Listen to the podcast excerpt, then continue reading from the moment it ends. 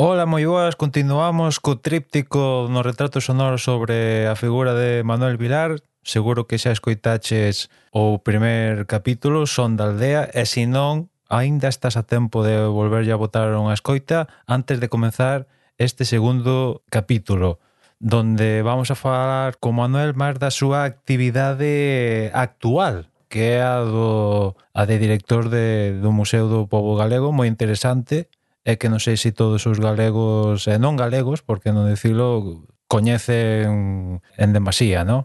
Como sempre, teño aquí ao meu carón a, a Fidel. Que tal, Emma? E bueno, ven unha parte do deste tríptico interesante, ¿no? Porque vamos a descubrir un pouco o museo, como funciona o museo, se, se, se teñen problemas eh, a, anécdotas, non? anécdotas tamén, algunha delas bastante curiosa, que en parte foi o, o xermen que deu lugar a, a falar con, con Manuel unha anécdota que me contaxe a min eh, e que está aquí reflexada no, no episodio Ímolo deixar en unha anécdota de osos, non?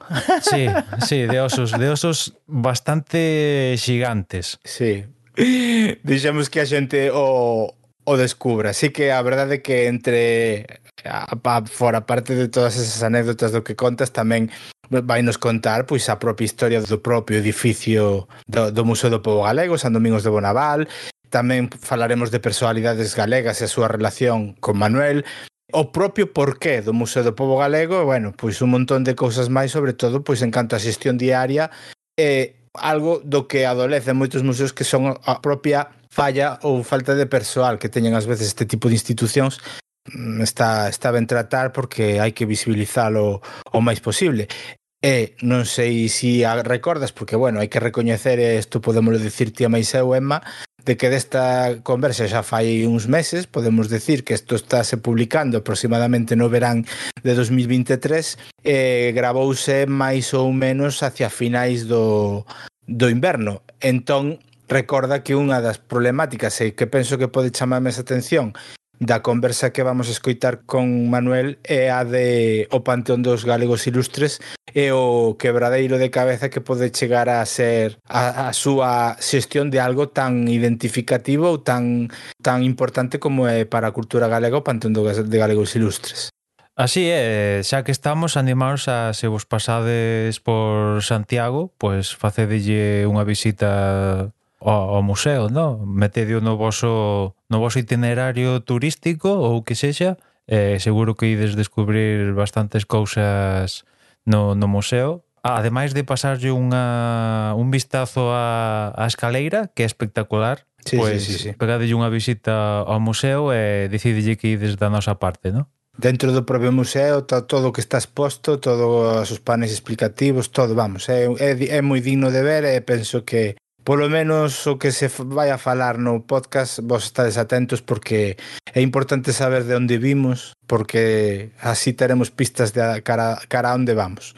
E se vos pasastes por as redes sociais de retrato, seguramente vistes algún anacos de, da conversa que está gravada precisamente no, no museo, nunha das varias bibliotecas que ten o museo, esta en concreto é a biblioteca, por así decirlo, xeral, non, Fidel? Así, uh -huh. sí. a, a de acceso xeral para todo o mundo, unha biblioteca, a, a verdad, moi moi curiosa, moi moi guapa, moi guapa. Moi guapa e, eh, bueno, son curiosas as outras máis pe pequenas, pero que teñen o nome dos, dos doantes, porque, bueno, eso son cousas que seguramente podedes aprender se, se facedes a visita ao museo, porque é impresionante xa vos deixamos con este episodio titulado Manuel e o Museo.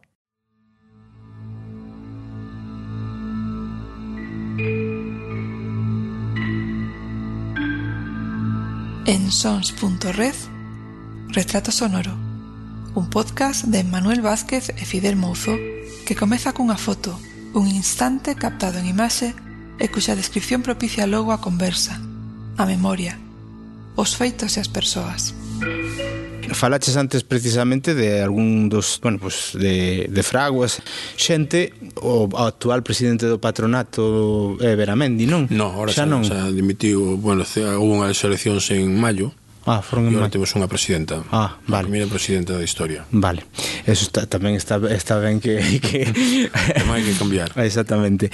Pero falas desta xente, eh, ti que trataches con moitas destas personalidades intelectuais importantes de Galicia, por, por, por precisamente independientemente de, de outras conversas que tuveses a maiores e tal, pero polo, polo sitio no que estamos e porque ti tuveches que a nivel laboral tratar con eles, son xente porque polo que dixeches antes de Fraguas, eh, a pesar de ser esas personalidades intelectuais, é xente moi cercana, quero decir que ao final... Totalmente, Fraguas era un, eh, como dicía, un paisaniño, decían así algunha xente, non un señor normal e corriente, un señor da aldea tamén, eh, eu estuve na, na súa casa, na súa casa ainda está grabado ali na, na parede do Intel 1936, a data contan que un, un francista lle escribiu ali para que nunca se olvidaran do que el tuvo que escapar da casa era, era un señor da aldea como pois como podo ser eu, como pode ser outra xente que tamén me interesado polo, polo, pola, pola, pola, polo propio contexto das, do, que, no que naceu non? entonces valiu para estudiar tuvo que ir a estudiar a, a Pontevedra e, e sempre interesado no, na defensa do, do, do idioma por exemplo, ese é un dos primeiros que escribe un, fai un, un dicionario cando está no bachillerato no Instituto de Pontevedra Pontevedra e máis un compañeiro fan un, unha asociación para defender o, o, a cultura galega, o idioma galego, este teñe sempre ese interés, non? Era un paisano, pois, como outro calquera, unha persona moi amable, moi aceptable, moi, moi humilde, moi, moi sinxela, non? Non, non era...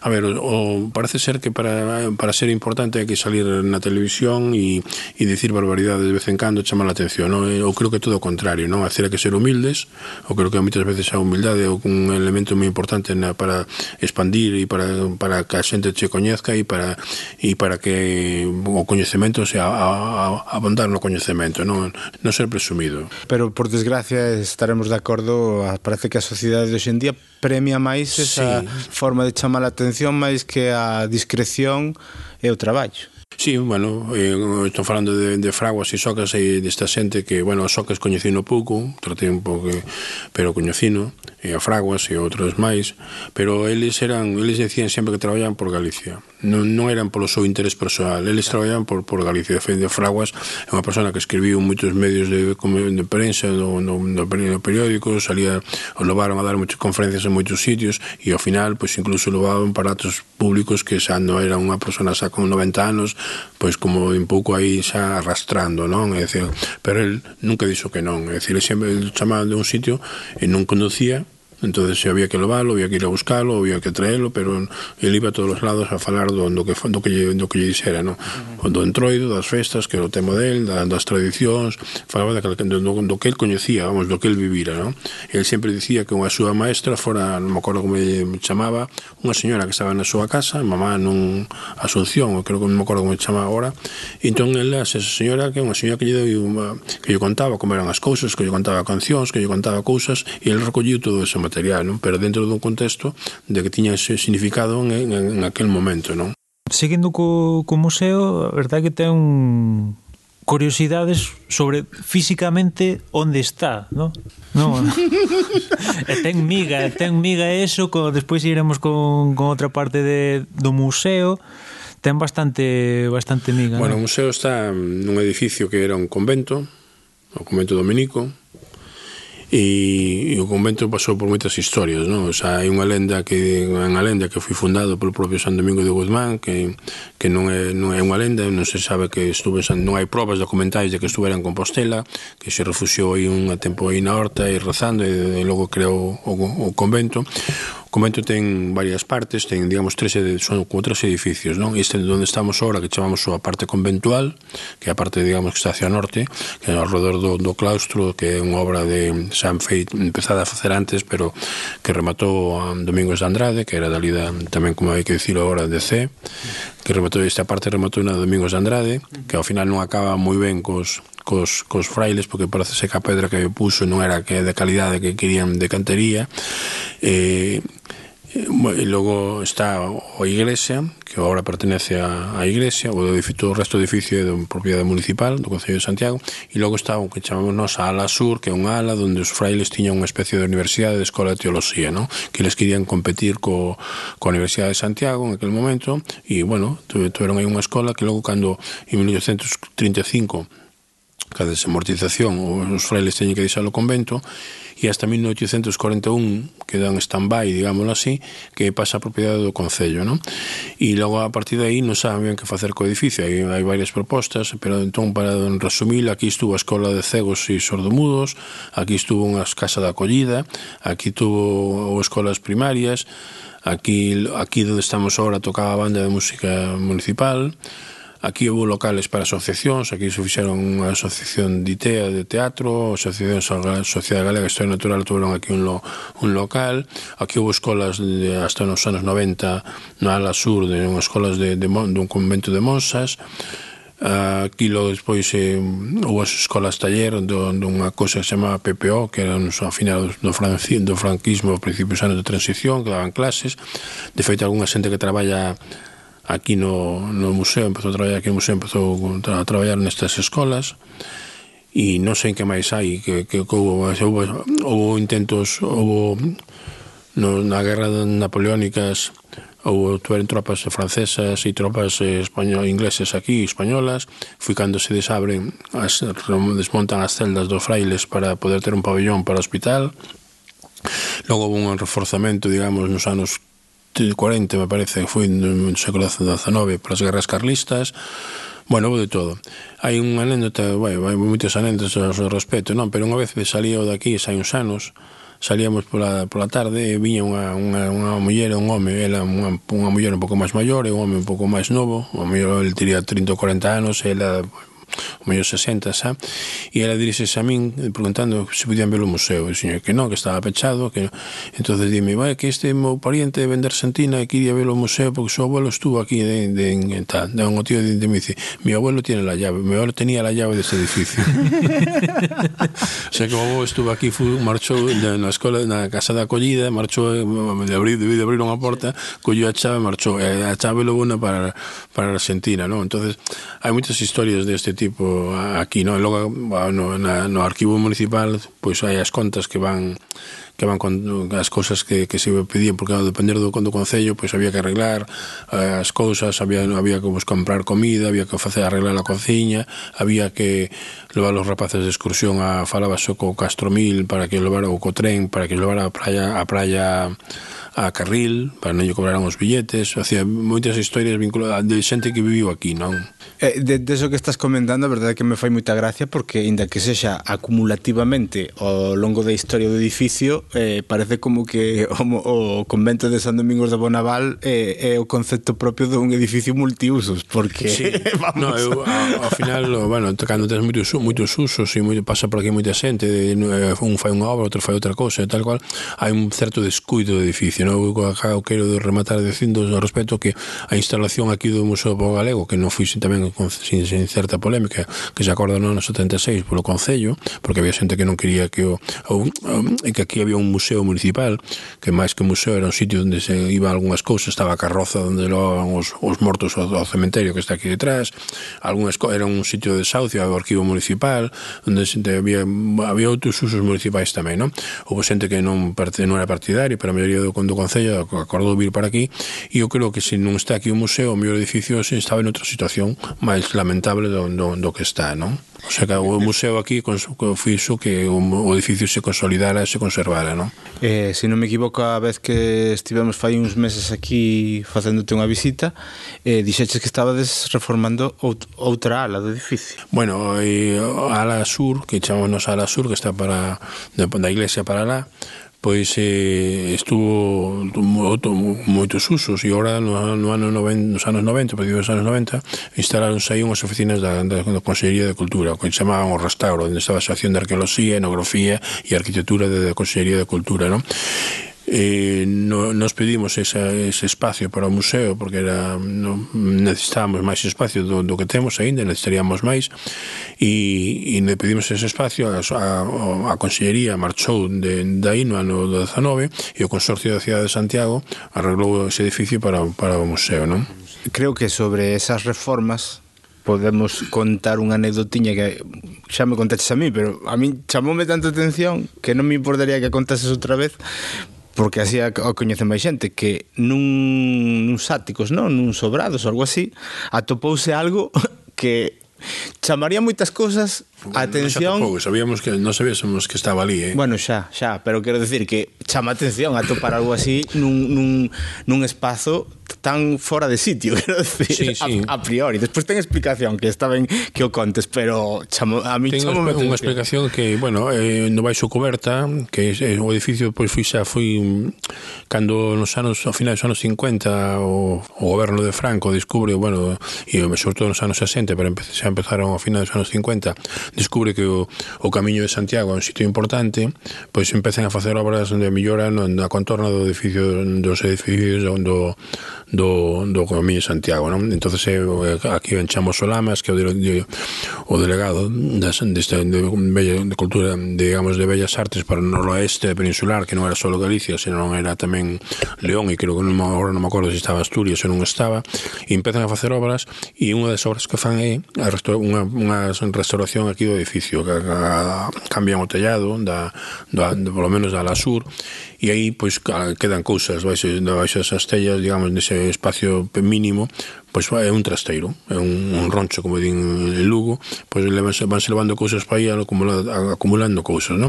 E agora houve que no ano 19 que foi o, o primeiro que tuve que facer ao chegar aquí houve que baleirar todo ese edificio, non? Porque se vaciou todo o edificio para consolidar as paredes e poñer un novo chan e todo e un novo teito todo eso, non?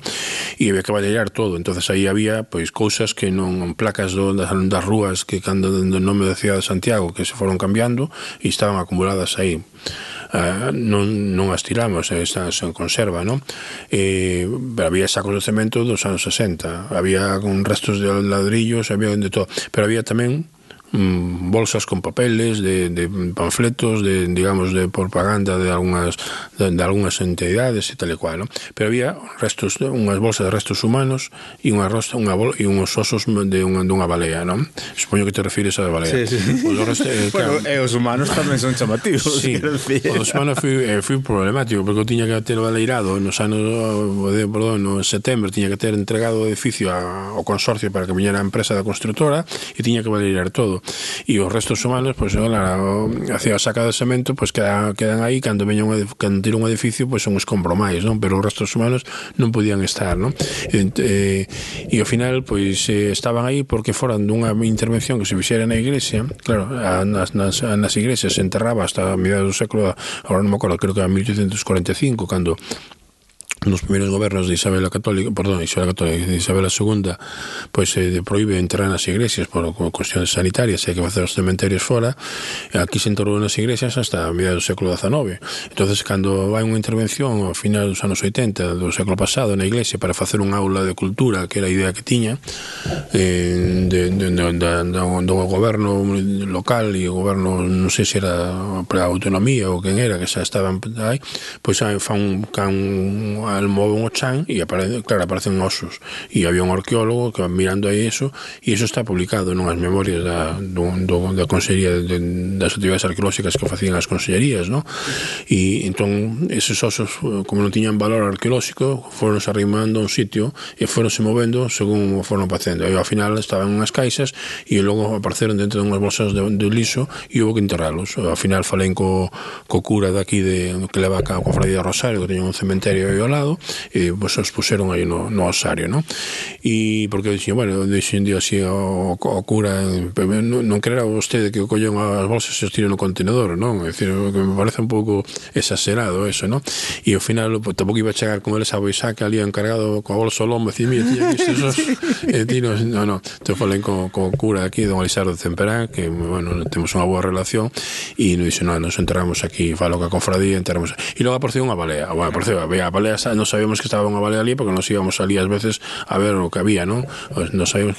E a balea sí que non sabía, non sabíamos na e Antonte eh, me parece, me encontrei con un que me deu, me deu outra versión, xa, totalmente, sí. E a balea eh, era unha balea máis grande, entonces eu un día, cando eh, isto fui a pouco de tomar posesión, me encontrei con Alfredo Tokio, que é un que ten unha CEMAD, unha ONG que se dedica aos, cultivos, aos, aos mamíferos mariños, que salen cando aparece un golfiño por aí non parado, eles van ali a, a estudiar. entonces un día topeino pola rúa, e o coñezco, coñezco ele, a muller, e máis que máis na coñecía a, a, a muller, porque é poeta e que foi compañeira da miña irmá, me parece.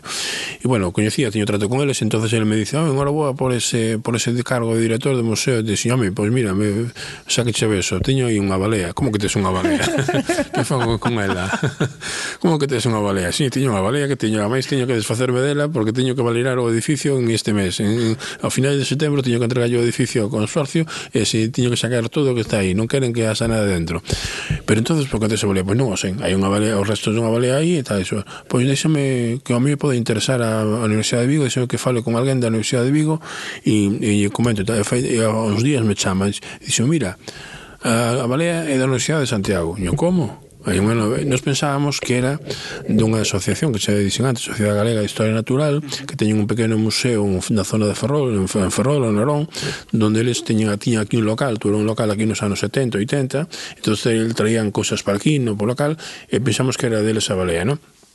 pero a, aquí alguén do, do museo a, que teo con teo coñece xente, pois falou con algún deles e dixo que non que non era deles, nin a podían levar porque non tiñan onde metela, porque é unha balea impresionante, non? É das máis grandes, agora non me acordo que que non me se está, pero é unha das baleas máis grandes que hai, non?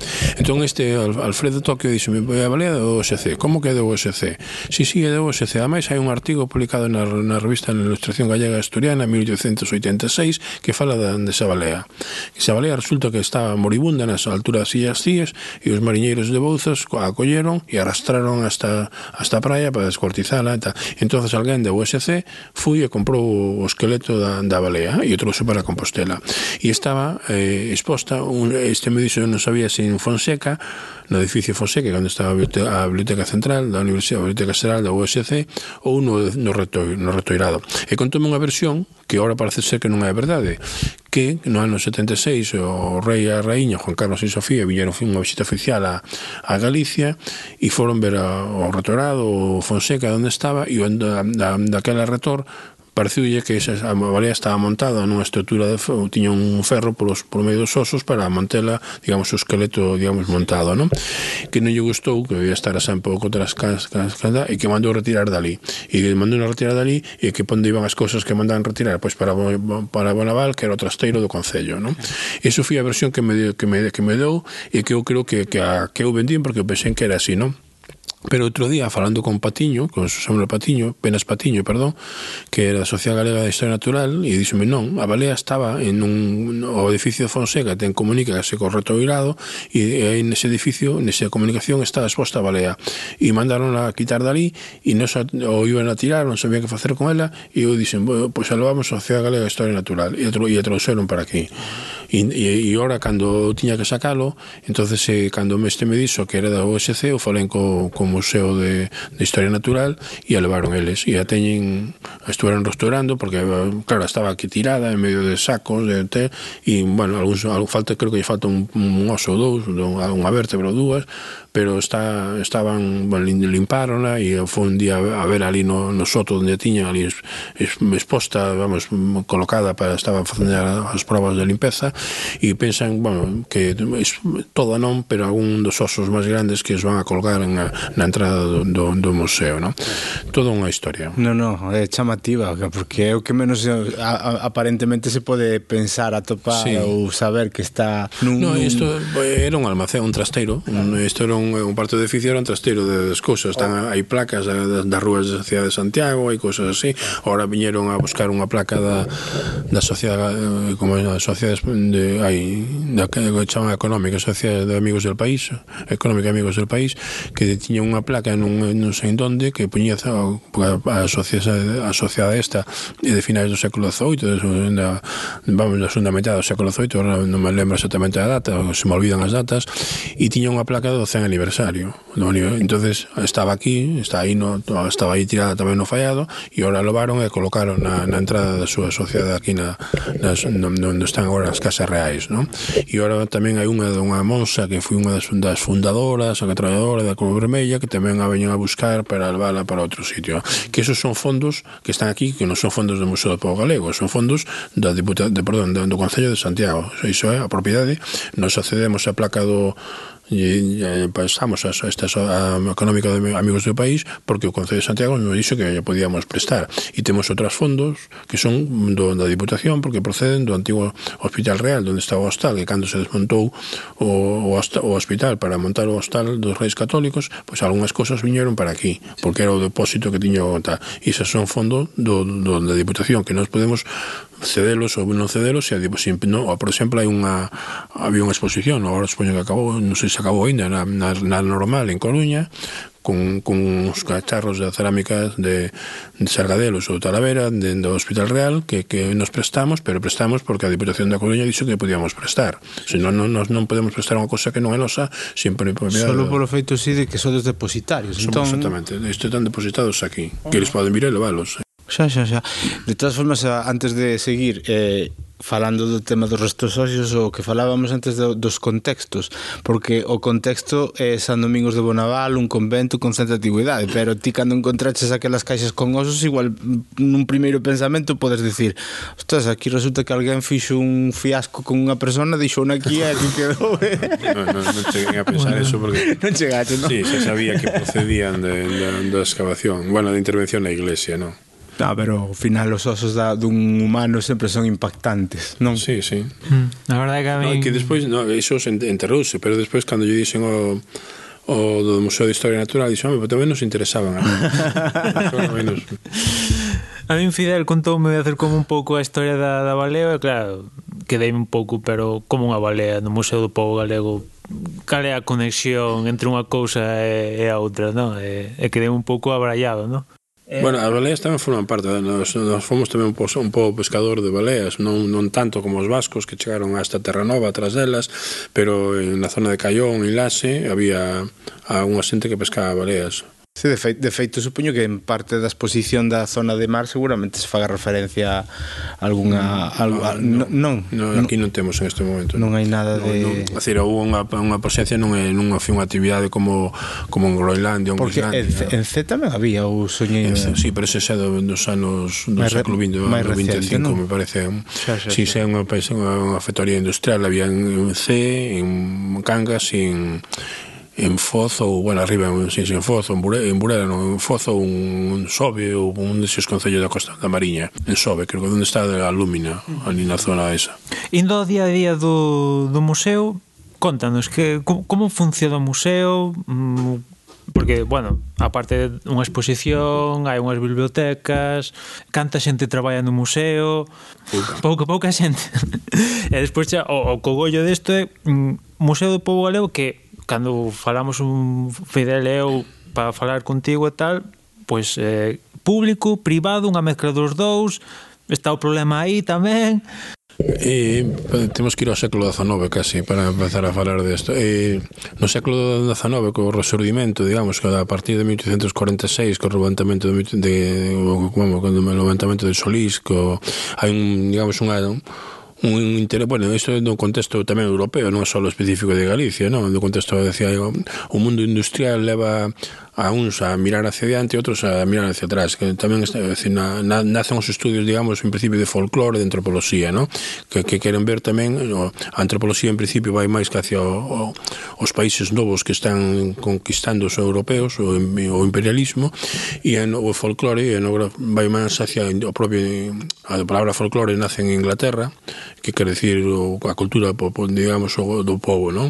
entonces por que? porque a industrialización que a marcha da xente ás cidades pois están perdendo o que é o mundo rural tradicional. O que aquí estamos perdendo no século XX, pois en Inglaterra só perderon na primeira revolución industrial, non?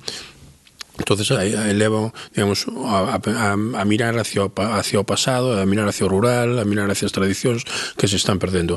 E iso leva ao nocemento da, pois, da, da, do, dos saberes sociais, non? Da, do, en, en especial, pois, para min, a, o que chama antropoloxía, non?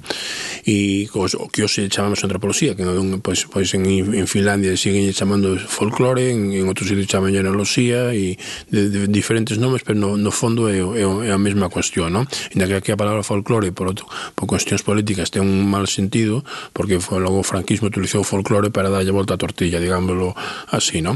Pero o estudio de folclore das tradicións, pois de, o que os eh, moito chamamos xenografía ou antropoloxía, pois empeza no século XIX e en Galicia tamén hai unha o que chamamos resurgimento, unha preocupación polo, pola fala, pola, pola, pola nosa cultura, polas nosas tradicións, pola nosa historia, non?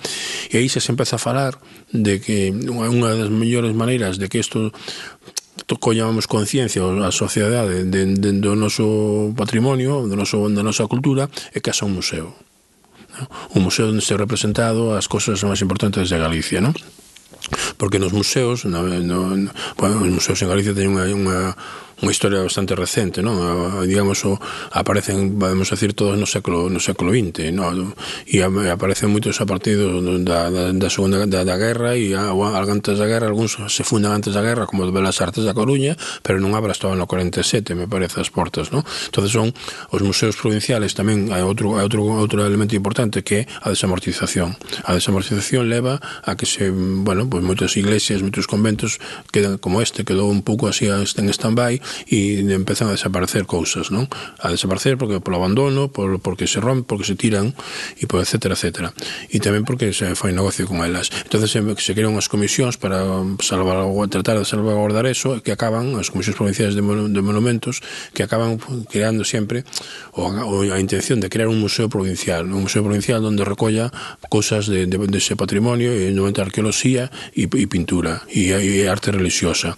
Pero queda fora, digamos, de Picasso, inda que logo aquí en Galicia o Museo de Ourense, o Museo de Pontevedra, pois teñen a sección de etnografía e aí hai un refuxo, digamos, para a etnografía, queda fora o que é a, a, a cultura popular.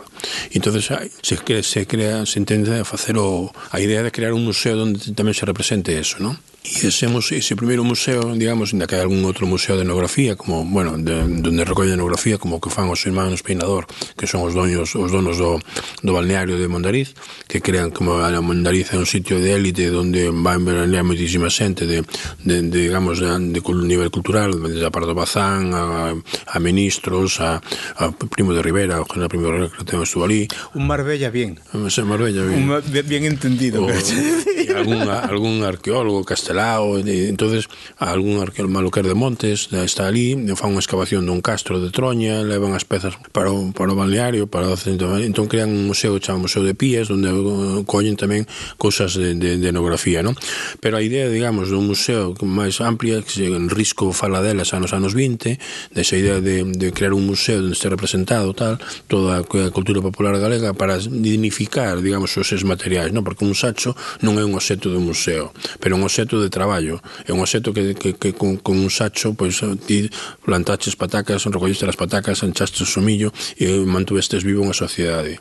Pero entonces estes obxetos teñen que estar no museo e explicar por que ten que estar no museo. Eh, porque non é só un obxeto de arte, é un, é un documento da historia. Iso que é o importante. Este, este primeiro museo nace nos anos 20 eh, co Seminario de Estudos Galegos que este ano celebramos o 100 aniversario. Eh, eles son os primeiros, digamos, en que crean a intención, digamos, real de crear ese museo museo. Ese museo puso en funcionamento, eh, se ha creado, creo, se non recordo mal, no ano 26, pero non creo que non as portas non as abre hasta o ano 30.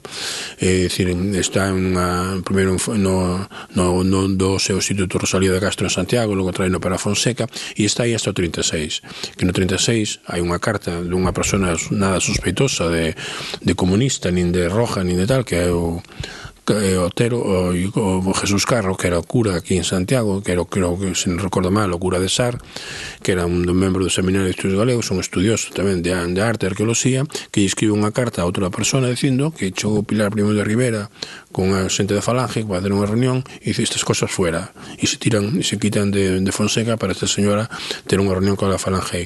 E aí desaparecen cousas e outras se gardan outras se, e aí desaparece este museo. Esa é a idea deste de, de museo calla está metida na, nunha parte da sociedade, nunha parte da sociedade intelectual, e un grupo de xente nova nos anos eh, nos 60 e 70 que son os fundadores deste museo pois collen esa idea e, e, e cando digamos no ano 76 o, empezan a falar de, de bueno, 76 se crea se empezan a falar de crear un museo que siga esa tradición un museo de, de antropoloxía e de etnografía onde recollamos todo o que é a cultura galega.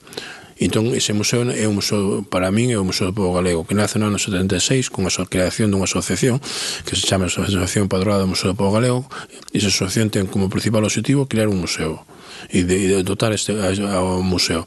E abras e logo de, de, despois de crear a asociación se empeza a negociar e se consigue este local de, en principio se comparte que con, con a súa banda de, de música e no, os talleres do PPO e con outras institucións que se abre o, 20, o 29 de de, outubro do ano 77 as portas e iso é un pouco a, daquela fui medrando con moitos problemas porque temos un, somos un museo privado que dependemos dunha asociación, pero esta asociación en este momento forma parte do, de, do, do padroado as catro diputacións, o, a Xunta de Galicia, o Arzobispado de Santiago, o Concello de Santiago, mm, varias institucións máis, a, bueno, o Consello da Cultura Galega, a Real Academia Galega, todos formamos parte da, da, do, do, do padroado, non? pero necesitamos máis medios para manter, porque non é, as primeiras salas do museo foron tres salas, unha de cestería, outra de cerámica, e hoxe tomos máis máis salas e temos non había biblioteca a biblioteca fuise creando pouco a pouco por co, cas achegas sobre, todo de, de, dos socios e de, das, das algunhas institucións pero temos en moitas bibliotecas porque temos a biblioteca de a esta onde estamos que é a biblioteca que vai creando o museo pero temos donazóns donación de Taboada Chivite Fraguas eh, Manuel Beiras eh, Saquín Lorenzo eh, Álvarez Blázquez eh, Fraiz, que é un dos curas que tamén fundou, fundador deste museo, e non sei se me queda algunha máis, biblioteca, arquivos, etc. etc. entonces temos un, eh, para min, eh, habrá xente que non lle guste, pero creo que é un museo nacional, o Museo Nacional de Galicia que debía ter os medios necesarios para poder desenvolver o seu papel que non os temos pero... non sei se te contestei a pregunta toda sí, sí, sí. Pero, eh, quedou, quedou algo que creo que tanto el como a min que estamos bastante preocupado, sobre todo ti Canto estás máis, eh, efectivamente, porque eh, en xeral eu penso que o problema dos laboral nos museos é xeralizado, non creo que sí, sexa sí, específico non, non, do ver, non, galego, non? Non, non, non temos nos unha situación peor que, que poden ter outros museos públicos de Galicia, non? É dicir, eh, eh A, a ver, a, non é, non é unha crítica aos políticos, porque ao mellor eles teñen outra visión da realidade, que, que eles manexan un diñeiro e eu, eu teño que manexar outras cousas, non? Eh, a veces o museo pensa, eh, eu, antes de estar aquí traballei en, en, con unha empresa, montamos algún pequeno museo, en algún concello, e pois poñemos aquí unhas cousas, abrimos a porta e xa está. Non, non é eso, non? É dicir, o museo non é poñer unha, un arado nunha, nun, nun cuarto, nunha sala, abre a porta e xa está, non? Ten que é máis complicado a cousa, non? E sobre todo nun museo grande como este, porque temos dimensións, temos na, na biblioteca creo que andamos por os 80 ou 90 mil volúmenes, non? Aparte temos un arquivo, aparte temos unha colección de, de, de pezas que andan de chegar catalogadas os 18 mil, máis ou menos, pero temos moitas aínda sin catalogar, porque tamén todos os días nos están che, chegando pezas A xente que nos dice, mira, tiño este na casa. Pues, eh, claro, nós ahora estamos recollendo algunhas cousas e, de feito, gracias a un legado que nos dou unha, un señor en Banet que morreu aquí en Compostela, pois pues, podemos comprar unha nave donde podemos depositar todo ese material, non? Pero temos que, parte dela temos que reorganizar aínda bastante, porque non é só telo ali, sino que hai que saber onde están e en que condicións están, non? Temos que, que nos, cando ti nos entregas unha peza, facemos un documento no que diga que non vamos a, agardar nas mellores mellores condicións para a disposición da sociedade, non? Entonces, nos os museos funcionan con departamentos, hai un departamento de biblioteca, hai un departamento de colección, hai un departamento de educación, hai un departamento de exposicións, pero o departamento é unha persoa Vale, entonces non, non é unha persoa, na educación temos unha persoa, a máis outra persoa que non está a tempo completo.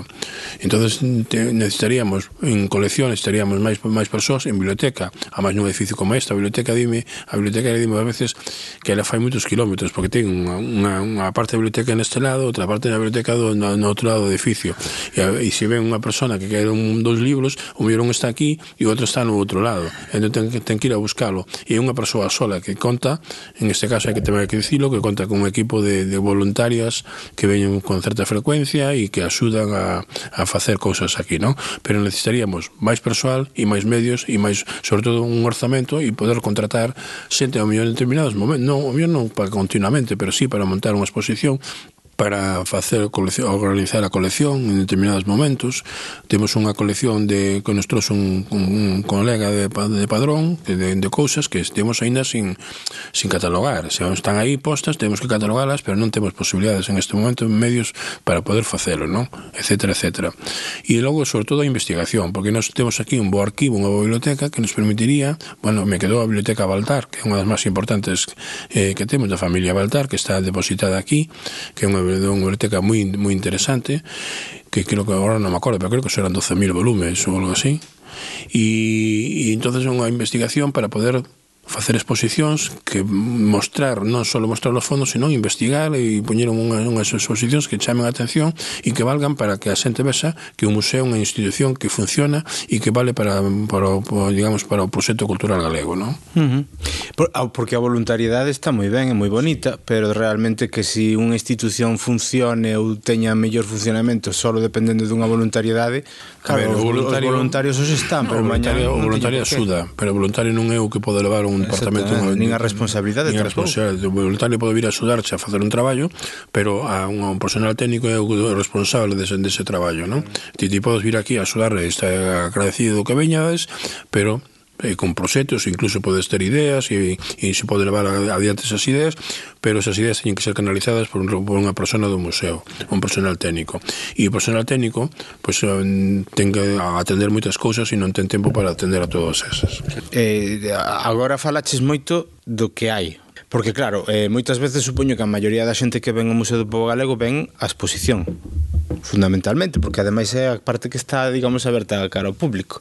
Pero o Museo do Pobo Galego, polo que estás contando, fai bastantes máis cousas que non se ven pero eu sei que facedes moitas actividades, moita programación, de feito fai estas semanas de atrás estabades con proxección de cine, non? De no, empecé, empezaba, Empe, empezaba, non? Vale. Sí. Quero decir que eh, fai cousas oito mice, eh, de... mostro de cine etnográfico. Pero son cousas de actualidade. Quero che sí. decir que non é, digamos, o, o a Museo de Pougalén un repositorio. Digamos que tamén supoño no, que estará buscando un camiño hacia o futuro. Quero decir, o que é a sociedade galega máis do que foi tamén. Sí, claro, eu por eso antes cando falamos falamos do que hai no museo, que dicía que isto era, cando falei de que o museo, cando abriu no hai 40 e pico anos, era un museo de autoridade, ou se non está sendo un museo desa, de autoridade, lo que está da parte exposta, non? Claro. E o mellor había que darlle unha cabida tamén ás cousas que, que, que, que hoxe forman parte tamén da sociedade, non? O que hoxe o que formaron parte, por exemplo, o teléfono móvil de hai 20 anos, non?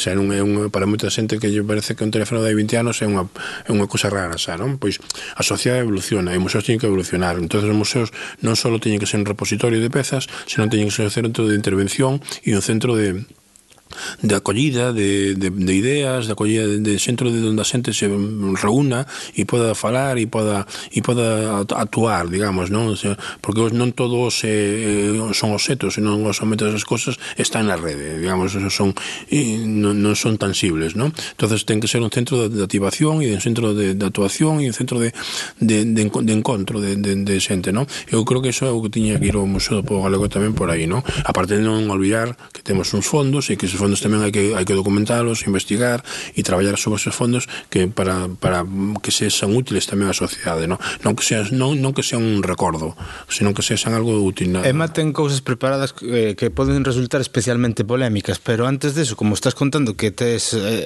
hai aquí na, no museo hai arquivo eh, cando fixen aquela visita máis entre comillas particular, non tanto do podcast nin do que estamos gravando hoxe, senón xa foi máis a nivel persoal, eh, eh, faláchesme de que tiñades documentos que creo que se remontaban ao século XII, non? É dicir, estamos sí, falando de cousas... Sí, son documentos que nos trae que nos trouxo xente, que, que temos aquí, temos documentos de medievais, temos varios documentos pergameos, temos documentos de algunha, algunha industria, de, unha, de algún taller, temos, é dicir, temos moita, moitas cartas, por exemplo, que é, un documento, é algo que eu sempre quixen, quero a idea de facer algo, porque unha, unha vez vi unha exposición na, na Biblioteca Pública de Nova York dunha, dunha antropóloga que facía eran cartas dunha xudea que traballaba nunha fábrica de, non nun campo de concentración, sino nun campo de traballo na Alemania nazi, e sobre as cartas que ela mandou se fixo unha exposición, no? E aquí temos moitas cartas, e, sobre todo cando se facían cartas, cando se escribían cartas, que os, os mandamos whatsapps e, e correos electrónicos e non se gardan, ao mellor, entón non temos esa documentación, pero eh, cando do, sobre todo a, do, da xente que quedou aquí despois da Guerra Civil. Hai, hai, hai máis cartas que esas, non? pero entre Safraguas, Socas, Enrisco, Tero Pedrallo e se mandaban esas cartas entre eles contando as penas que se pasaban. Entonces para min é unha documentación moi importante. Tamén temos algunhas outras cartas ou trouxen algunhas da migración, cartas de xente da migración, cartas, por exemplo, de, de, de Ramón Camayo que me mandaba a min, están aquí xa fotógrafo de Musía que me contaba cosas. Son todo, son documentos que, que temos que, que está ben gardalos, pero tamén aí ten que a xente saber que os temos e, e son documentos que teñen que valer para ativar memorias, non? É o que o que é o importante do, do museo, non? Ativar as memorias, non? Pero aí é onde o que falabas antes da importancia de ter persoal, e persoal claro, sí, no, e, e medios para poder e tempo para, darlle, claro, medios, o que falabas dos contextos de determinadas de determinados refráns ou determinadas eh, coplas, o mesmo as cartas, quero decir que hai que darlles un contexto esas cartas, esa información engadida que lle vai a dar ese valor sí, as, que agora escanear solo non chega. No, no, as, hai que que escanealas e hai que hai que abrir unha ficha e saber que cando eu, eu quero traballar sobre a migración e veño aquí e pregunto, mira, que tendes, que documentación tedes sobre a migración? Entonces pode decir, mira, pois pues temos sobre a migración de Venezuela, por exemplo, pois pues temos unhas cartas que hai dun, dun emigrante que estaba en Venezuela aquí, pois pues me vale. Pero non, pois no Venezuela non temos, temos de Argentina, pois por exemplo, non? Entonces toda esa, esa información ten que estar a disposición do, da ciudadanía para asilizar un proceso se que a, a ti te interesa traballar sobre ese aspecto, pois tes a posibilidade de facelo aquí e tes documentación, o acceso a documentación en dereito constitucional, digámoslo así, non? Imagino que, que habrá que virá xente de investigación por, por, por o que alberga o Museo de Textos. Sí, eh, bueno, agora ven, ven, ven xente, isto é unha biblioteca cando a xente ven aquí, hai que bo, que bo bonito sitio para, para, para estudiar, non? Aquí non é para vir a estudiar os apuntes, é para vir a, a investigar, a traballar, non? E agora, sobre todo, bueno, estamos digitalizando con poucos medios, pero moita xente xa, xa consulta nas redes, na rede. documentación, non? Entonces, moita xente xa chama por, bueno, mando un WhatsApp, un, un perdón, un correo electrónico, pregunta na rede, descubre e entonces veñen a, aquí logo en, en caso se, se, se non hai todo, non está todo digitalizado, que non está todo digitalizado, pero se algunhas cousas en concreto non están digitalizadas, pois pues quero vir a velas, non? estamos chegando nunha época xusto agora na que a falta de persoal a millor en dentro de cinco anos a inteligencia artificial que está tanto de moda, os chat GPTs, estas sí, cousas, sí. o mellor fan ese traballo de recopilación de información dunha maneira máis ou menos ordenada bueno, que o mellor as persoas... Non no, no, sei, pero eu creo que unha carta, as cartas hai que lelas. Claro. Hai, as que, hai, que, hai que lelas e hai que, que, que contextualizalas, non? Hai que saber, hai que e bueno, hai que hai que entender porque claro, unha carta eu teño algunhas de algún emigrante donde pois pues, a mí unha máquina desas non non a lee porque non son non están escritas en un idioma normalizado, sí. porque es que pois pues, eh, non sei, unhas, unhas palabras eh, nunha xente que non foi escolarizada ou unha escolarización mínima que apenas saben escribir, entonces eso pois pues, hai que saber entenderlo tamén. E non sei se as máquinas están programadas para entender eso. Os trazos e todo non, non, non é sinxelo. Sí, a verdade que buscando pola rede que hoxe en día pois, é o que temos. A verdade que co museo digamos que un dos museos recomendados de, de Galicia, ¿no? E picando un pouco, eh, a ver que que comenta a xente que, bueno, sempre hai que ter certo cuidado nas opinións destes lugares de internet porque baixo certo anonimato podense dicir certas cousas, non? Te conto unha anécdota dunha, dunha inglesa eh, o, nos estatutos do, do museo que o idioma, digamos, do museo é o galego toda a documentación do, do museo está en galego. E na, no momento político que se fixo o museo, se puso todo en galego como reivindicación, digamos, o galego é o noso idioma. Ahora estamos intentando, e de feito nas novas salas de, de historia que estamos montando, todas as cartelas están en tres idiomas, en galego, en castelán e en inglés. E, e os vídeos que estamos facendo, todo eso, e, bueno, non temos, temos o, o proxecto, e non está realizado, de poñer códigos QR ou cosas así para cada máis información sobre as pezas en outros idiomas, ¿no? Temos un si sí, unha na na na bueno, non me sale agora a palabra, unha unha aplicación que podes baixar, descargar e aí xa está en varios idiomas a, a, a información, ¿no? Pero hasta hasta a pandemia tiñamos un libro de, de, de comentarios e a maioría das moitas queixas eran porque está todo en gallego, ¿no? Entonces eso non se entiende, ¿no? De feito un comentario iba a ir No, pero entón había unha había unha unha, unha anécdota dun, dunha persoa inglesa que tamén dun escocés, non? Este era un escocés que tamén se queixou de que estaba todo, que non había nada en inglés, non?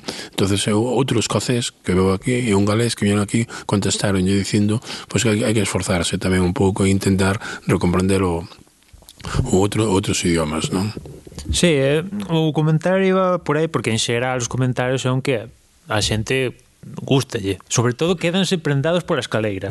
bueno, sí. Quedanse maravillados por, por a escaleira aquí do, do museo, pero sí, eses que, bueno, este non sei se é un mal do que temos os humanos, pero a veces sentámonos moito no comentario negativo, pero a xente na parte negativa dicía isto, que está moi ben, pero está todo en gallego eu, pois, quedaba mmm, bueno, esfórzate un pouco que dicías ti, mmm, vale cae en gallego, pero hai que, non sei, esforzarse un pouquiño, tamén é certo que vi un comentario de, do propio museo dicindo que hai ferramentas para esta xente que as utilicen para comprender e eh, é, é, eh, digo, é unha cuestión de, de principios de política, non? O galego é o noso idioma por tanto, este está, é, o, é o primeiro idioma deste museo. Ora tratamos de dar información noutros idiomas tamén para a xente que non?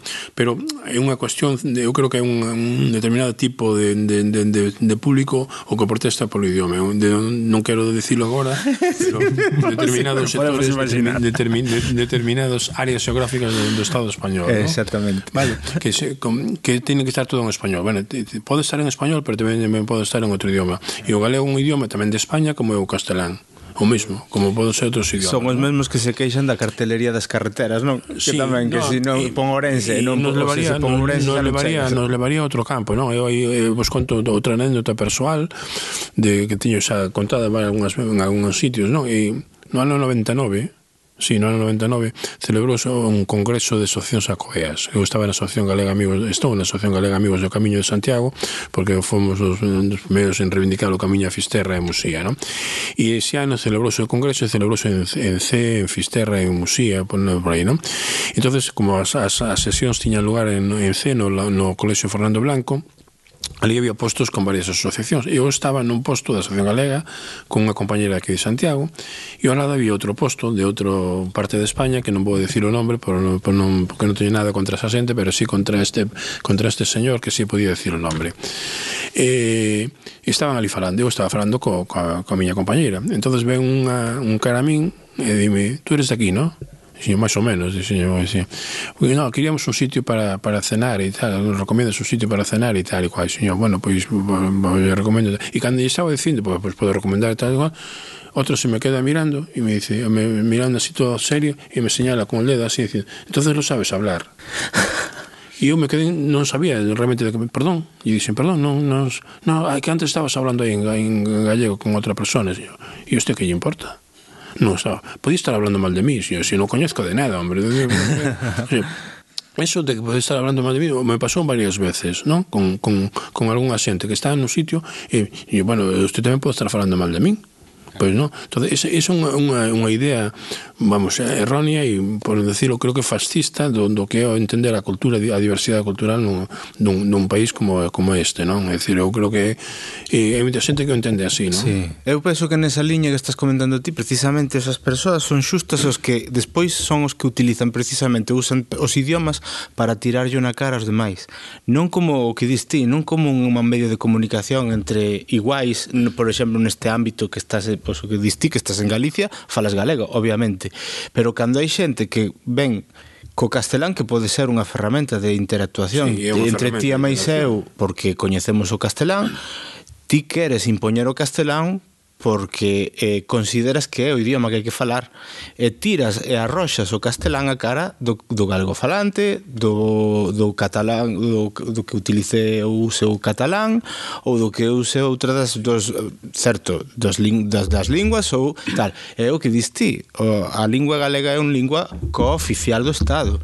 Entón non, non é algo co que te pode aferir a ti ou máis ben, se ti te sintes ferida porque ti consideras que o galego te está ferindo ti, non porque a, a outra persona... Eles que, eles que, que eles pensan que, que os insultamos e que, o, que os maltratamos cando non falarlle en castelán, non? Eu, eh, cando eles se dirixiu a mí en castelán, eu falei en castelán, claro. porque eu sabía que non era, que non era galego. Eu só sabía que non era galego porque estaban no, no posto ao lado, como a un metro, e os escuiten falar e sabían que eran de, de, outra, de outro sitio, claro. e non hai ningún problema, non hai ningún problema en comunicarme en ese idioma, en outros idiomas se soubera. Sí, sí, Pero non é, non, non non tes por que meterte na miña casa e sabes dicirme o que tiño que facer. Claro. No, está pasando últimamente pa, pasa moito. Antes de seguir con outras cousas, vas me permitir que eu teño unha visión polo que estás comentando con respecto que comenta el de da, do uso do galego no Museo do Pobo, o galego, eh, porque eh, o Museo do Pobo Galego eh, o que diste, non? O contaches que nace nun contexto moi concreto no que había unha asociación que considerou que era un museo que eu penso que no seu momento naceu como reivindicación do povo galego para o povo galego. Exactamente. Non é así? Sí, sí. É dicir, eu, eh, por eso lo vamos atrás a tradición do Seminario de Estudios Galegos. É dicir, o Seminario de Estudios Galegos o que facía é dicir, bueno, para, para que un país exista e un país es esa feliz se xa desenvolve, desenvolto, ten que coñecer o seu, ten que coñecer a súa cultura, a súa tradición e tal e cual. E, e, e non eran setarios, porque unha anécdota, decir, ahora todo o mundo sabe que o Códice Calistino, non? O Códice Calistino é un, é un libro que estaba no, que está no arquivo da, da Catedral de Santiago. Hasta, hasta aí uns anos non, non estaba ali, o coñecían dos ou tres especialistas, non? Bueno, pois pues, o Seminario Estudios Galegos é consciente de que é un libro importante e que ten que ser coñecido por máis xente. E falan con un, con un profesor americano que está aquí, que ven aquí a investigar, que, que ten que traducir e ten que sacar, digamos, publicar ese libro. Ese, ese é un proxecto non, non, non, non é un proxecto global, non é un proxecto que non, de nós para, para, para fora, queremos que, que todo o mundo coñeza. E, e, entón, e, ese, e ese proxecto queda mm, cortado pola Guerra Civil, como moitas outras cousas, non? Que logo o sacan aquí o, o, tra, o traducen outra outra xente de Galicia, pero bueno, o sea, pero é un libro, é decir, a, coñece, o coñecemento e, e, para, e o, dese coñecemento o aprecio. Ti non queres a unha persoa se non a coñeces. Un, pa, pasa unha persoa pola rúa ou quero esa persoa non, non, non ten sentido porque non sabes quen é non a coñeces. Si, o coñecemento é fundamental para querer entonces pues, si nos queremos o, o, eh, si queremos ser libres ese, ese nunha sociedade moderna e tal temos que coñecer o contexto no, no que nos envolvemos e que para poder querer eh, querer ser eso ¿no? entonces eso é o que fai tamén o Museo do Povo Galego é decir, a, afondar no coñecemento da realidade de Galicia para, para coñecer esa realidade e poder querer querer vivir nela ¿no? o, o que tamén me quería referir é precisamente a, a, esa, a esa parte que estás contando de mostrarlle a mm, unha sociedade de Galicia o que éramos o, é o que somos, porque somos consecuencia diso, sí. pero tamén ao mesmo tempo eh, explícase eso que estaba contando Manuel, de que haxa xente que o mellor se queixe de que está escrito en galego cando seguramente a idea era precisamente eh, contarlle a cultura galega aos galegos, pero que as circunstancias propias, do, incluso penso que da propia cidade de Santiago, que dun tempo a esta parte pegou unha explosión con respecto á internacionalización, a globalización, e, e o camiño de Santiago, en eso, e a explotación do Xacobeo e tal, tal, supoño que fixo que certos museos, como o Museo do Pobo Galego, se convirten en algo máis tras, que trascende máis alá sí, do sí. que é Galicia. No, e non, non só por ese lado, sino tamén por outro lado. Se, a, a xente, de, xente de fora, de Irlanda, por exemplo, ou de Bretaña, veñen, teñen o Museo Galego como un referente para, para reivindicar tamén a súa propia cultura. Non? Eu estuve aí uns anos, en, bueno, tú varias veces en Irlanda, a última vez que fui, fui no 2013, se non me equivoco, sai dez anos, madre mía, o paso tempo. E ali na, na costa oeste fomos ver un pequeno museo, e cando cando lle dixen que era de Santiago, ah, dixo, ah, sí, eu coñezco o Museo do Povo Galego, foi unha vela o Museo do Povo Galego, decir, porque é un referente para eles de, de, de, de un museo, dunha comunidade, dunha, dunha cultura que estuvo, digamos, sometida, non? E eles tamén eran sometidos polos ingleses e por entón eles queren reivindicar a súa propia cultura e este é un, un exemplo dese tipo, non? Sí, sí. E todas as culturas teñen cabidas no, no, no mundo, non? Hai unha empecé a vez a escribir un artigo que non que non fui adiante porque non é a miña especialidade, pero unha vez lendo o New York Times, non me vi unha foto, eh, hai un artigo sobre as, as linguas que morren. E había unha, unha, unha sociedade que dun é un que se dedica a estudiar esas linguas que morren e tal e cual, non? Entón, a foto era dun paisano sentado nun sofá así coas mans como dicindo isto casi casi un moribundo, un paisano, decir, non me acordo onde era, dunha, era, non ten con quen falar. É dicir, é unha lingua que non ten con quen falar. Uh -huh. Todos non hai non ninguén fala xa esta lingua, non? Entonces, claro, é unha tristeza que morran que morran as culturas e que, e que se desprecien o, o, o que é distinto, non? Estou seguro que moita xente desta que se queixa do galego, se mañán van a calquer museo de Londres e está todo en inglés, non ten ningún problema. E, ah, non protesta, non? Non, aí non hai ninguna protesta porque non está en castellano ni, ni en outro. No, os que menos protestan eh, son, os, son, os, son os estranxeiros, porque saben que os ingleses, ou franceses, non teñen ningún problema, e incluso outra xente, non? Pois saben que das en outro país, teñen outro idioma e punto, non, non, non preocupa, non? E realmente eh, moitos, eh, moitos moitos eh, algúns ora moi, claro, con as novas tecnoloxías é moito máis fácil poder incluso traducir, non, os, os idiomas, pero moitos museos, pois pues, en inglés está solo en inglés. E, eu estuve no museo en Utrecht, en Holanda, un museo de arte sacro que todo estaba en, en bueno, non me sabe, en, en, en flamenco. Non había ni siquiera estaba en inglés ou en francés, non? É unha maneira de reivindicar, é unha anécdota dun, dun paisano, de, de, de unha persona que me contou, dun, dun compañero de outro, de outro museo, que agora tamén está aquí no, no patronato do, do Museo do Povo Galego, que, que fui a Bruselas unha vez, que tiña ali a filla facendo Erasmus, e cando fui dar unha volta por unha, por unha vila, vi un escaparate dunha casa de antigüedades unha peza que lle interesaba, que lle gustou, porque para, para o museo del, e yo, esa peza me interesa. Colleu, onde era un domingo, estaba pechado, colleu o enderezo, e chamou o día seguinte, o foi un día a falar, e o tío só falou en francés, e dixo que el, o outro dixo que el, el non falaba francés, que falaba só flamengo, e punto. E, e non lle, o oh, me fala flamengo non lle, non lle vende a peza. E non lle fala, non, non, marchou sin a peza. O sea, non, non hai que chegar a esos extremos, non? Sí, pero, sí, pero son maneiras de reivindicar, decir, no, está nunha situación de complicada de decir, eu quero defender o meu idioma, o meu idioma é es este, e uh, defendo pois pues, así. Ama, aquí hai xente, eu sei, coñezco xente que cando algún turista lle, lle pregunta en español, pois pues non lle contesta. Pues, eu, eu procuro contestarlle amablemente, non? Eu penso que siga son unha cuestión máis de, de educación que outra cousa, está claro. Sí que é certo que hai esa, esa parte reivindicativa que está moi ben, pero cando eh, te encontras con unha parte parte eh, reduccionista que ha de utilizar, por exemplo, só o castelán ou o español contra as, os linguas cooficiais, encontrarte no outro extremo tamén non, ás veces non é, non é positivo. Non Aquí é tratar positivo. de, de Exactamente. Sí, se si nos entendemos... No 2019 elixente como, como director sí. aquí do museo, pero tú a, a túa relación con o museo vai mal, no, o sea, non comeza no 2019. No, a miña, relación, a miña relación con o museo comeza pois pues, cando estamos en Santiago, a final dos, dos anos 70, cando se creou o museo. Eu coñecí o director de, de porque o director o anterior director, Carlos García Martínez, coñecío de de ir por Padre Sarmiento, por o Instituto Padre Sarmiento, a biblioteca, ele estaba iba por ali, a algún, algún curso que fixemos ali. E un día estaba por, pois, pues, por aí, por a rúa, no, nun bar, e me dice, mañá que faz? Yo, pois nada, teño clase, para, para que hora des clase? Pola tarde, pois pola mañán, pola mañán, nada, pois non tiña nada a facer. Pois ves, vai ali por Banaval que tedes máis ajudas a facer unha cousa. E, e se podes traer algún amigo, tamén traes amigo. E, te, e era para poñer o, o, as, as marcas para dentro. Entón, aí, aí foi empezou a miña relación para... Brazo puro e duro. Bra... Non, non tan intelectual, sino no, brazo puro e duro. Brazo puro e duro. E a menos mal que estaban os bombeiros, tamén estaban aí, axudaron os bombeiros, algún da, da banda de música, un pouco, teño que recoñecelo. Porque a barca, a barca grande que foi moi difícil poñela, eu creo que houve momentos que pensamos que non entraba, porque non cabía pola porta. A, tra, a traiñeira. A tra, que lle chaman traiña, que sei un din que traíña, outro din que non é traiña. Aí xa unha polémica. É grande, é moi sí. grande, non é... E, bueno, ao final entrou e agora, pois, pues, queda aí.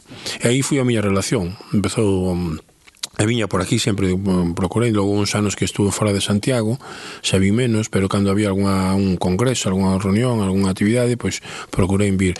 E sempre ten un, mantivo unha relación coa xente que estaba alrededor do, do museo, porque un, a mí sempre me interesou en, a etnografía, e aquí pois facían cousas, e, bueno, e, e falaba ca xente, o, bueno, tanto con, con anterior director, Carlos García Martínez, como con González Reboredo, que é un dos tamén dos fundadores do museo, etc. etc. Toda esa xente pois, forman parte ainda hoxe da da, da, do meu círculo vital. Nese maio de 2019 saís director, terceiro director que xa comentaches antes sí. que un honor da institución que, que estamos falando e xusto uns meses despois aparece unha pandemia que que bueno, eu tomei posesión, entrei en, no, no aquí en suyo. Eu tomei elíxenme en maio, non me acordo en que mes me elixen e tal, no convocatoria, pero eu estaba dando clases nun instituto e acabei o curso e acabei o curso en suño, a finais de suño, e vim para aquí o primeiro de suyo. en marzo, aquí por central en España, é cando estado da alarma, xa sí. entramos todo en mentalidade pandemia, no? Claro, museos, bueno, parouse a sociedade inteira, paramos uns cantos meses, imagino que o museo afectaría de algunha maneira. En principio, un pouco sorprendido, non sabíamos moi ben que facer, non? Pero un día nos Ademais, nos fastidiou bastante porque tiñamos un... Creo que foi o 13 de marzo, o día que pechamos, Sí, por aí. O 13 de marzo. Eh, creo que o 14 ou o mesmo 13 tiñamos unha actividade de, na presentación dun libro, porque outra cosa que non dicen que, que, que fai o museo é que o museo é un sitio onde se cedemos o local a moitas aso asociacións. Aquí se reúne eh, desde a Asociación de Gaiteiros, desde a Asociación de Traductores, desde a, da Asociación da, da Mesa de Evolución Lingüística, eh, a Asociación de Escritores, eh, non sei, a Asociación de Artesáns, todos veñen aquí pide para ser as súas asambleas son as reunións aquí, non? Ou, ou atos, ou fan, fan festivales, ahora temos programado para un, de zona, ahora non me acordo, que en marzo, en abril, xa, a la Asociación de Enfermedade de Lupus, teñen aquí un satos, etcétera, etcétera, non? E, entonces, bueno, vimos que empezamos que tal, nos reunimos o personal técnico do museo, decidimos eh, que, que, que había que pechar Nada máis foi un día pola mañá, nos reunimos aí no meu despacho e dicimos, mira, vamos a pechar e falamos con, con outros con museos da zona e decidimos pechar e eu comuniquei no, eh, son un cargo técnico, comuniquei no a, a digamos, a padroado, ao, ao, consello, ao Consello de Goberno pechouse o museo e que facemos? entonces claro, para eh, como somos unha entidade privada e iso ten custos económicos para o museo, non? entonces o museo eh, falouse e decidiuse pedir un arte O, entonces pedimos un arte, fomos todo, en principio íbamos ir todos ao arte menos, menos o director, porque decidiuse así que que o caso unha persoa que, que, que este tal, pero ao final dixeron que, bueno, a administración dixo que tiña que ir pecharon. E pechamos o museo pois desde desde 13 de marzo hasta mediados de maio, me parece, hasta no? entramos primeiro en tren o de mantemento, o 17, 18 de maio, me parece, e en suño entrou o resto do, do personal. O, a última semana de, de maio entrou o, te, o, o, o personal técnico, saliu do ERTE, e logo entrou xa o personal de vigilancia e todo eso. E logo tuvemos, o ano seguinte, outros 15 días de, de peche, e aí xa non fomos o, xa non fomos o ERTE. Aproveitouse para li, dar unha limpeza a todas as vitrinas, a todas as pezas, e a limpeza máis a fondo do, do que foi, do que é o museo, non? E o fluxo de, de xente xente o fluxo de xente desapareceu. Desapareceu. No ano anterior creo que tiñamos 19 que andábamos a 65.000 visitas. O ano, o ano sí. e pasamos, non sei, ao ano 19 a, ao ano 20 creo que pasamos a, a, a 20, agora non me acordo exactamente no? pero bueno, hubo un, un agosto en, en suyo agosto un, un repunte, pero non tal. E logo agora estamos, o ano pasado andábamos tamén polas 50 e picos. Vai recuperando. Sí, sí, vamos recuperando, sí, Nada, no, sí. en suyo, no verán cobran moitísima xente, sí. Bueno, nos visitas que desaparecen, unha das visitas que nós temos que son os grupos escolares. Aquí veñen moitos colexios, eses o ano 20 non houve ningún grupo, sí. bueno, a partir do marzo do ano 20 e o 21 creo que tampouco, me parece. Non, porque non saían das escolas. Non saían das escolas, non, non, entonces aí perdemos moito, moitas visitas, é unha actividade que nós facemos con, con grupos escolares. Hai visitas escolares autónomas que veñen pola súa conta e fan esa actividade e outras que se, se, se fan desde aquí, desde aquí co Departamento de Educación, ¿no? Pero bueno, eh, todo eso foi ahora si estamos en o sea, non hai, digamos, eh, hai visitas escolares, hai visitas normales, en xullo e agosto foi un bastante bastante bastante bo. Eu recordo aquela época que xa, bueno, como pasa o tempo, xa tres anos de, de 2020, ou tempo boa, que falábamos, bueno, isto vai cambiar a sociedade para sempre, vamos a deixar de facer certas cousas, Vamos, pasaron tres anos e... Bueno, algunhas cousas cambian, é dicir, hai que ter unhas, unhas... Estamos máis atentos ao que agora esas enfermedades, é dicir, a ter máis contacto, máis, digamos, atento ao que é ter...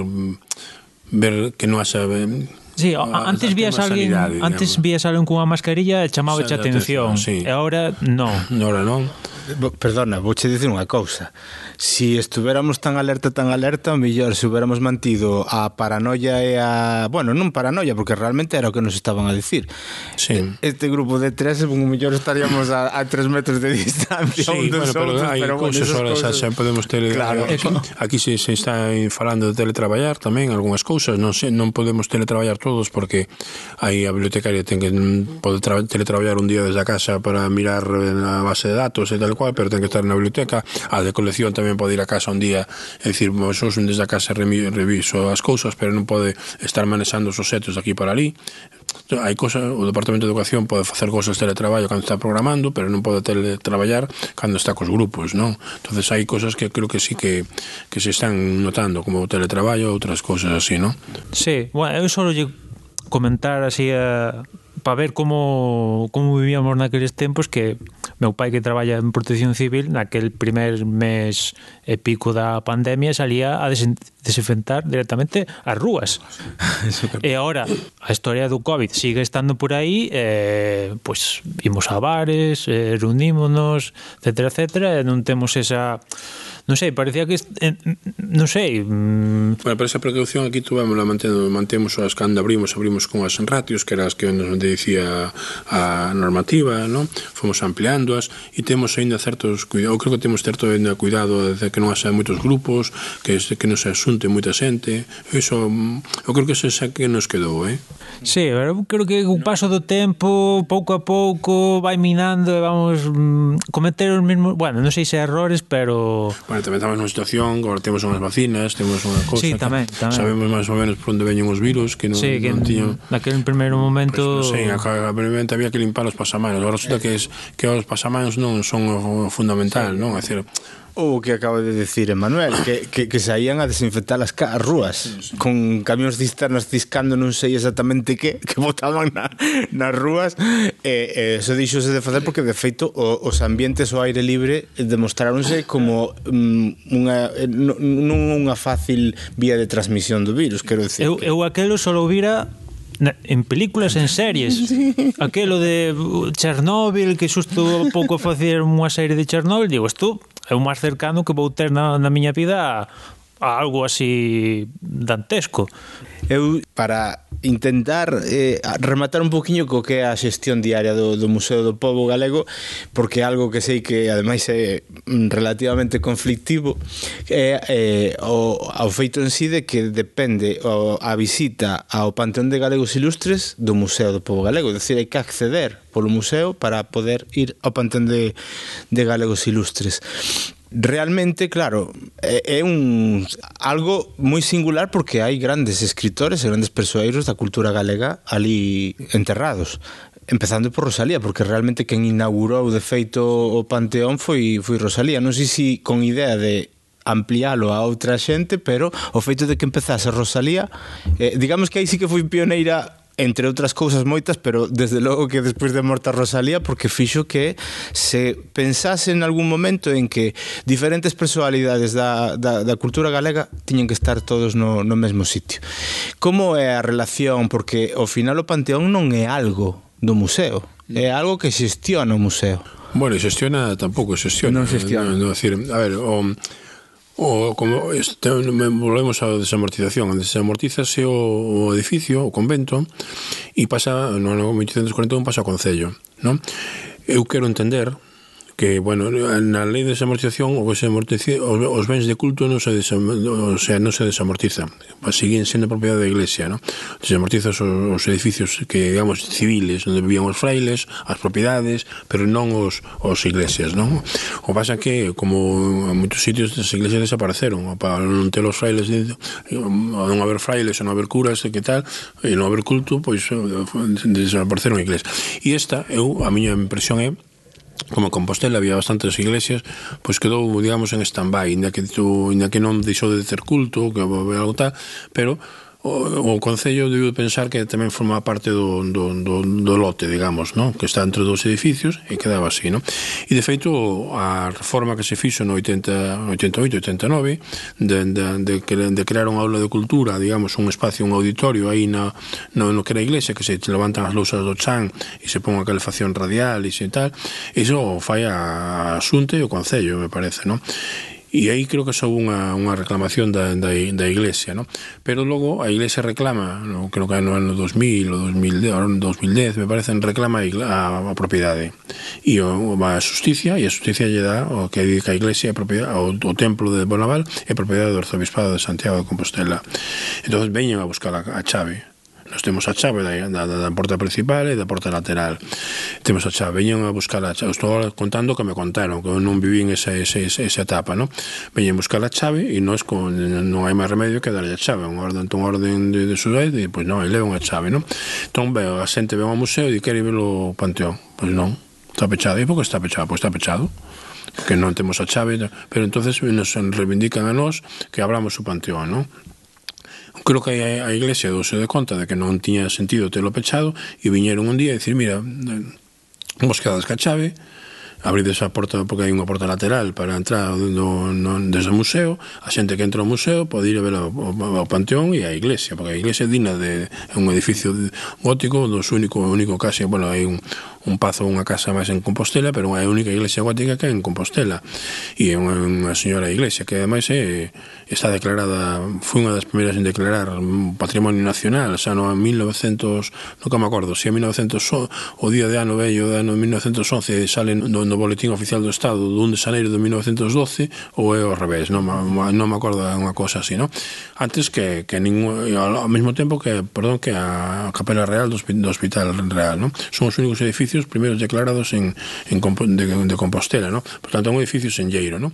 Entonces, nos en este momento abrimos a, a, eh, cando abrimos o museo, abrimos a porta lateral da iglesia e a xente pode ir a ver o Panteón e ver a iglesia dentro do circuito do museo, digamos non ti podes ver, ora ti chegas á porta do, do museo e dis, eu quero veño solo a ver o Panteón pois dice, mira, vas por aí e ali te, a, naquela porta, entra, non tens nin que pagar a entrada ao museo, logo se queres ver o museo si, sí. que pasa? que a veces a iglesia cede a iglesia para actividades é un concerto, aquí estuvo Carlos Núñez, aquí estuvo a gaiteira esta do pelo verde, a Cristina Pato, aquí estuvo moitas, moitas a, a, a, entregan as medallas Castelao, entregan ahora en marzo digo, do, do seguro veñen os de, da Galicia Calidade da Galicia Seguro veñen entregan en predios. Entón eles o, o que fai o, o que leva en este coso no, na iglesia me manda un correo a min dicindo autorizamos a fulanito a asociación tal a facer uso da iglesia entón nos ese día non deixamos entrar a xente pensamos a porta. Eles veñen se teñen que facer algunha actividade pois unha montaxe dun, un escenario e tal, pois collen a chave principal e levan aí. Que pasa? Que sempre nos, sempre nos molesta. O cando, cando ven a, os premios, as medallas castelao, pois veñen a televisión, teñen que colocar cámaras nun sitio, no coro, e para acceder ao coro, para acceder ao, ao coro do Panteón, teñen que ir polo, polo museo. Entón están sempre usándonos, nos, estamos en función un pouco de eso e tal, non? Cal é o problema de todo isto? Bueno, que ti podes vir aquí a a Atreia Rosas a Flores a, Castelao e a Rosalía e quen, quen xestiona todo eso, non? entonces eu a veces chamo a este señor e dicille, mire, que hai, hai que está, iso está un pouco sucio, hai que limpalo e tal cual. E de vez en cando, pois mandan unha empresa que me dixo que era a empresa que limpa a catedral, que veñen aquí e limpa a catedral. Pero estamos nos encima de eso, non? Non está Cal é a cuestión de eso? Bueno, si está o panteón de galegos ou de galegas ilustres, e aí está Rosalía, está Castelao, que son seguramente as figuras máis enlleiras que temos neste momento, e que creo que son Mm, pode haber alguén que diga que Castelao non era tan moi importante, que Rosalía era unha poeta de mala tal, pero creo que en este momento no, no, no ámbito político galego todos están de acordo que son desde a dereita hasta a esquerda, que son as figuras senlleiras, eu creo que iso ten que ter unha dignidade e ten que ter unha, unha, un convenio, digamos, especial. E non só o que se fixa aquí desde o museo, xa foi no hai dez anos, unha proposta que partiu do, do museo con dúas entidades máis de, de relevo na, na, na cultura galega como é a Real Academia Galega e o Consello da Cultura Galega fixe unha proposta de que isto ten que ser xestionado por unha entidade que representa todos os galegos que é o Parlamento de Galicia. Máis ou menos resumindo así a cousa. Entonces logo se proposta proposto ao Parlamento de Galicia en aquel momento que o que se pedía era que todos os partidos políticos a apoyasen, houve un que as tubos, entonces non, non fui adiante. E agora volveuse a elevar, estáse elevando, e agora parece ser que, que bueno, nos falamos co Faloso, co presidente do Parlamento, o presidente do Parlamento recibiu a, a, a, una, bueno, a nova presidenta do, do patrona do Museo Pau Galogo, do Povo, para de falarlle destas situacións, cando foi elixida, non volvemos a retomar a iniciativa co Consello da Cultura e co, co, co co Real Academia Galega a que se sumen as, as outras entidades que teñen representación aquí no, no eh, a Fundación Rosalía, a Fundación de, bueno, Alfredo Brañas, Pío Cabanillas, non, de Pío Cabanillas, non, de mm, a Ramón Cabanillas, creo que non sei se da fundación ou non, e a do Domingo Fontán, que son os que están enterrados aí, non? Entón, e, bueno, e tamén está enterrado a Sorei, que tamén ten unha fundación. entonces se falou con eles e estamos en este momento para que o Parlamento volva a retomar este tema e se solucione este, este tema. Porque ademais non é só o panteón que está aí porque a mellor temos que ampliálo eh, con, con unha representación de xente que non ten por que estar enterrada aí. Aí ten que haber unha, unha indicación de, de galegos importantes como se Padre Feijó, por exemplo que non vai estar enterrado aí que además creo que alguén me falou outro día del, porque creo que está enterrado en, en, en Oviedo, me parece, que podíamos traer para aquí. Bueno, non é un asunto meu, non? É, dicir, claro. é un asunto que se pode traelo ou non pode traelo, eso habrá que ver se ten que a calle corresponda, non? Pero ten que haber unha, unha indicación de que aquí está unha un representación do, do, da xente galega ilustre, non? E iso eh, estamos en este... Eu creo que en este momento, por parte da Iglesia da Iglesia non hai mal, mala intención, eu creo que están, eles están de acordo en que se faga algo así distinto, eles se manteñen que a Iglesia é un lugar de culto, de feito outro día fixose aquí un, un funeral por, por o Salvador García Bodaño, que morreu fui o Sobes, me parece, se non me equivoco, e, e creo que eles queren manter a, a propiedade e eles están dispostos a acceder a cesión do espacio por un, por un período longo de, de tempo. Non?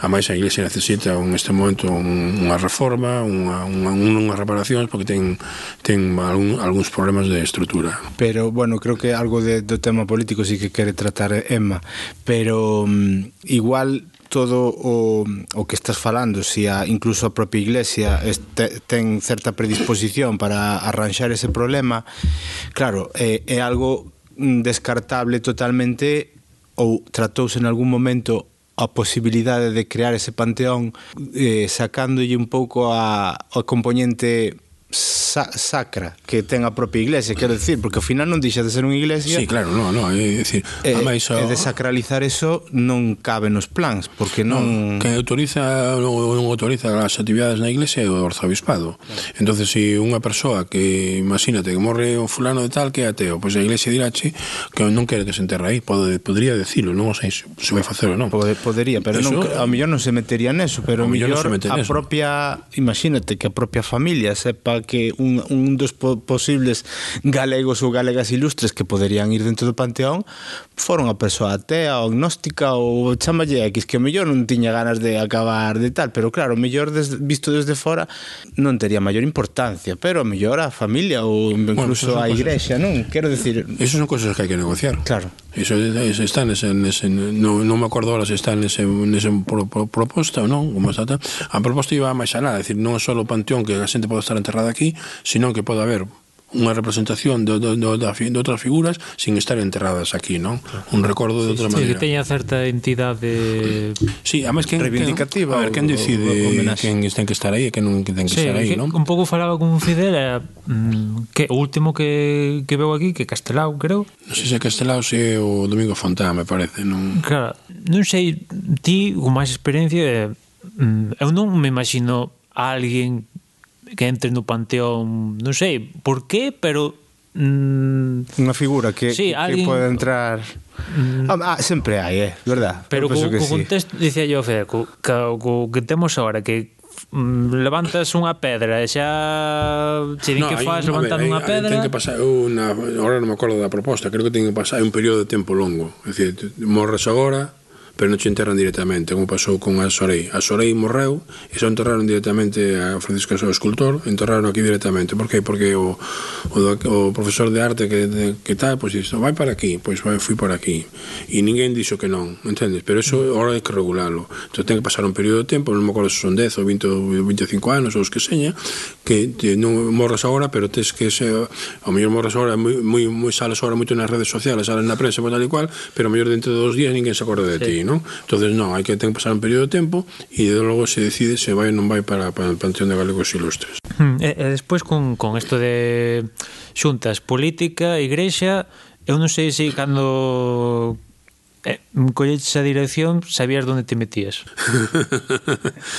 bueno, eso, eh, a ver, eh, sí, sabía onde me metía, sabía onde me metía, pero bueno, eu penso que as cosas hai que falalas, non, non, é, non hai ningún, eu non quería ninguna guerra son pacifista tal cual, a mellor se fora algunha guerra, a mellor me vivido mellor as cousas, non? Pero non é, non é así, non? Non, eu creo que isto é un tema político, un tema que, que sí, hai que tratar e eu, eu, eu creo que teño boa relación co, co, co arzobispado e boa relación coas políticas. Sí, é un tema que agora eu creo que en este momento non o quero decir públicamente, pero eh, quen ten que mover isto é o Parlamento e en este momento o Parlamento está con outras historias e, bueno, entón o mellor non o está movendo tal, pero eu creo que os, os partidos políticos son conscientes de, da situación. E entón tamén ten que ser a sociedade que, que mova o tema, que presione, que presione para que os políticos movan este tema. Moitas veces, ás veces tamén responsabilizamos sobre a parte Sabe, política sí. e se a sociedade no, non fai esa, non crea esa demanda. Que o político que está en este momento, que o, o, o portavoz dun grupo, máis portavoz de outro, cando van a reunirse, levar a mesa do Parlamento, pois dirá, eu non levo isto porque me interésame sacar o tema ahora, pois os do, os do bloque do PSOE interesa sacar o tema das eólicas e o PP interesa sacar outro tema, por poñer un cosa, unha cosa así, ¿no? Entonces teñen que, que presionar porque para que este tema sea, sea un tema de, de importancia política. Se si non o é, é que a sociedade está pois moribundo, non? É dicir, se non é non, se non é un tema que interesa a sociedade, pois non nos interesa a nós tampouco moverlo, eh? Chegou o final deste segundo episodio, o segundo desta serie de capítulos que gravamos con Manuel Vilar Álvarez, director do Museo do Pobo Galego. O seguinte episodio, que fará o número 3 e definitivo, será o que demos en denominar Somos Galegos. E para saber de que tratará, terás que escoitalo. Adeus.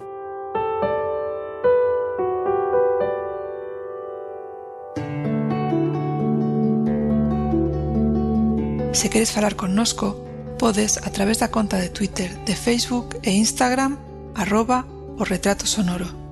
Tamén nos comentarios de sons.red barra o retrato sonoro.